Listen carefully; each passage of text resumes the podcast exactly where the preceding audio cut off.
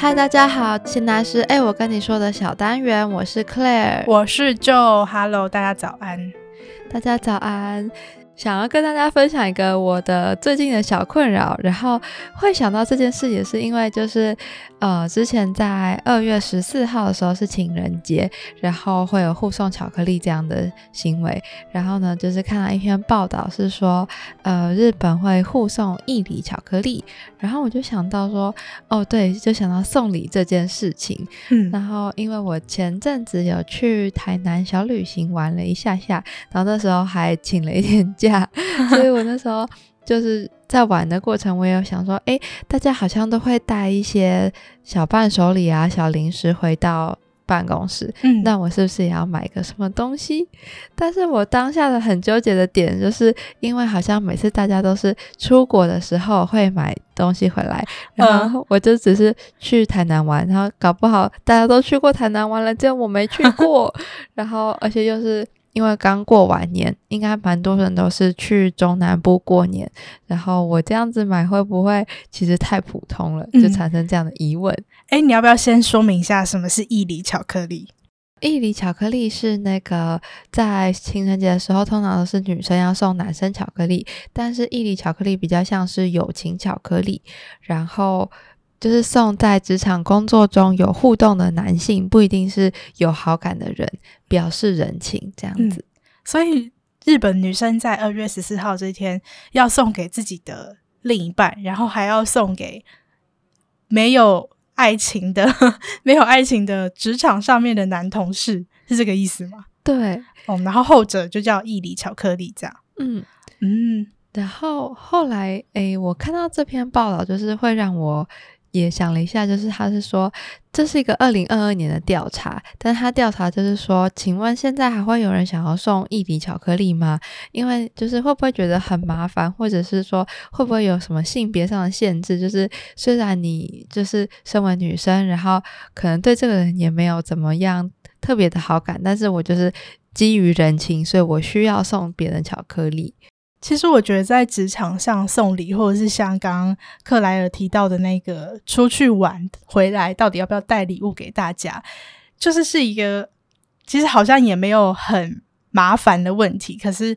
你时不时的就是会想到一下。嗯、然后我觉得你刚刚其实那些自我剖析都还蛮有趣的，因为 因为我就是我跟克莱尔有互追 Instagram，然后我发现你是人生中第一次去台南。哦，对啊，我就我就想说，我我甚至在 po 文的时候有在想说，别人会不会觉得我很奇怪，就是一个台台湾人，然后很很少去旅游，然后就觉得第一次去玩，然后很新奇的感觉，会不会很奇怪？你你 po 他的你的 po 文真的蛮有外国人的感觉，就是你可能会去一些已经红了很多年的景点，然后去介绍一些大家都知道的 特色，嗯、我就觉得还蛮有趣的。但我觉得其实也不用去管说是不是大家都去台南或什么的，因为反正我觉得那就是一个心意的问题。那其实我们公司的同事大部分的人，就是如果说有请假出国玩，或者是去别的地方玩。好像大家习惯上都会带一点伴手礼，但是有些同事他可能不是说会买很多，或者是呃很公开的分享给大家，他可能是会分享给他比较熟悉的同事，或者是他同组的同事。那我观察到，就是公司对于这样子的这件事情，就是还蛮随性的这样。不过我觉得可能就是大家。也许是从以前的工作经验带回来的习惯，或者是就是看别人这样做，所以自己也跟着做的习惯，所以就多少会这么做。对，但是还好像还不至于到会有压力，因为像我自己的例子就是，呃，去年有一次去日本玩，然后那个时候也是想说，哦，好像因为也是有请了几天的假，就是好像可以带一些伴手礼，但是因为我们公司对于就是大家带伴手礼这件事情。呃，通常就是就旅游的人本人，他会把就是伴手礼放在公司的零食区，然后会拍一张照片，然后传在 Slack 的一个就叫做 Random 的群组，然后就会在那个 Random 的群组说哦，去哪里哪里玩，然后带一些伴手礼跟大家分享这样子，然后大家可能就会开心的按一些 emoji。然后默默的自己去拿。如果想吃的话，就是因为我们公司好像不太会，大家很热烈的讨论说谁带什么东西回来这样，所以你就因为我坐在零食区旁边，嗯、大家都会很高兴的冲过去拿 对，小分享，对，就是就是我觉得比较不会有那种比较心态，嗯，所以我那个时候其实就也蛮这件事情就看得蛮淡然的，就是我觉得就是只要有带就好，好像不用特别就是一定要。呃，买到什么样很特别的东西，然后我后来就发现，好像大家都也都是这个心情，就是要么就是你会带你自己真的很推荐的、很喜欢的，要么就是你会去带一些常见的、不出错的，但也不需要特别去找一些很难很难买或者是很特别的东西。我觉得这样的文化就蛮好，就是有一种就是随性分享，然后大家就是。想吃的人也不用有压力，然后想分享的人也不用有压力，这样子。所以我其实不用想那么多，就是我可以随意买一个东西，不用想说大家大家就是觉得只有我没有去过台南这样子。对啊，我觉得没差啦，反正因为也不是每个人都常去台南啊，或者是。就是我觉得那就是一个心意，然后大家也不会特别的去讨论，就不会有这种压力这样子。但我记得还蛮好笑，就是我们之前前实习生他们去韩国，然后好像他他自己在就是他的 IG 上面分享说，他刚好遇到韩国就是呃好几个。卖场公休的日子，然后他就买不到伴手礼还是什么，然后他就很紧张。哦，我记得他是说那个八点就关门了，然后有两个实习生，一个是知道八点就关门了，所以他在八点之前就买了，然后另外一个是不知道八点就关门了，所以他没有买到。对，是这样。我就说，其实你们可以，就是你可以你可以跟他买啊，就是你跟那个已经买到的那个人。对，所以我那个时候虽然说他的伴手礼肯定也有要买给他其他的朋友，但是我是觉得说，如果你是心里想说要带给同事的话，其实就没有那么大的压力这样子。但我觉得是因为我们公司是真的蛮水平的，然后老板自己也不是在乎这些小节的人。但是我知道有些人他出国，他其实会特别的去想说，他要送给他的主管或者是他的老板什么，然后是跟。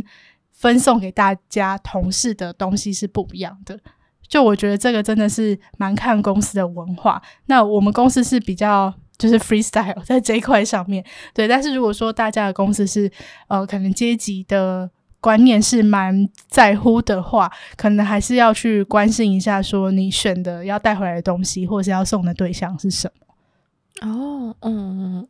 那我觉得除了这一个就是出国到底要不要带小零食回来跟大家分享的这个议题以外，还有另外一个我觉得跟出国有关，然后也跟人际有关的，就是代购这个话题。Clare 有这种被要求或是请求的经验吗？啊我之前有朋友请我帮他买一些药品，然后我是当时就觉得说，哦，小小的可以带没有关系，但是因为大家可能行李都会有那个尺寸跟重量的限制，所以我在想说，如果要有人代购，但是他买的东西重量或者是体积比较大的话，会不会就会有压力？嗯，我个人呢是不帮忙代购的，那基本上。哦也是因为可能我刚好身边的朋友比较不会对我有这种要求，然后我也不太会很主动的在出国前就到处去问大家有没有代购的要求。但是我曾经就是有同行的朋友或者是家人，他们可能会。呃，有朋友请求他们帮忙带一些东西，或者是他们自己出于一个分享的心情，他们会想要帮忙带一些东西回去。但是有时候那些东西就是它的体积有点大，或者是说它很容易饼干之类的，它很容易碎，就不适合放在行李箱里面，然后就要一直手提着。然后我就觉得超麻烦的，就是你自己的行李，还有你自己要走那么多天行程，就已经是很就是。移动是蛮累的，然后你还要保护你买的那些东西，嗯、我就觉得蛮烦的。所以其实我自己也不太会要求别人代购。我觉得代购这种事情，就是要那个要出国的人他本人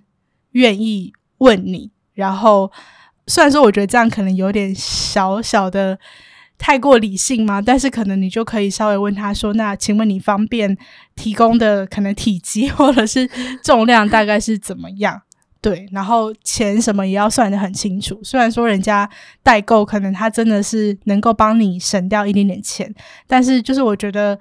要求别人代购那个人就不要去计较那些可能零头或什么的，因为毕竟别人也是花了一些人力成本在帮你做这件事情。嗯，我觉得真的要代购的话，真的是需要可能呃交情不错，因为真的是有点麻烦的事情。从这个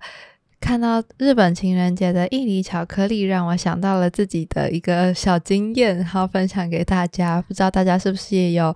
公司送礼上面的困扰，因为我们想说，可能过年好像蛮多朋友是出国玩的，或者是想要趁着年后的时候出国玩一下，那可能都会有这种，就是到底要不要把出国的开心跟大家分享的这种小小的烦恼，或者是脑中闪过的念头。那希望今天这一集的聊聊，能对你如何去安排你的送礼有一点点帮助。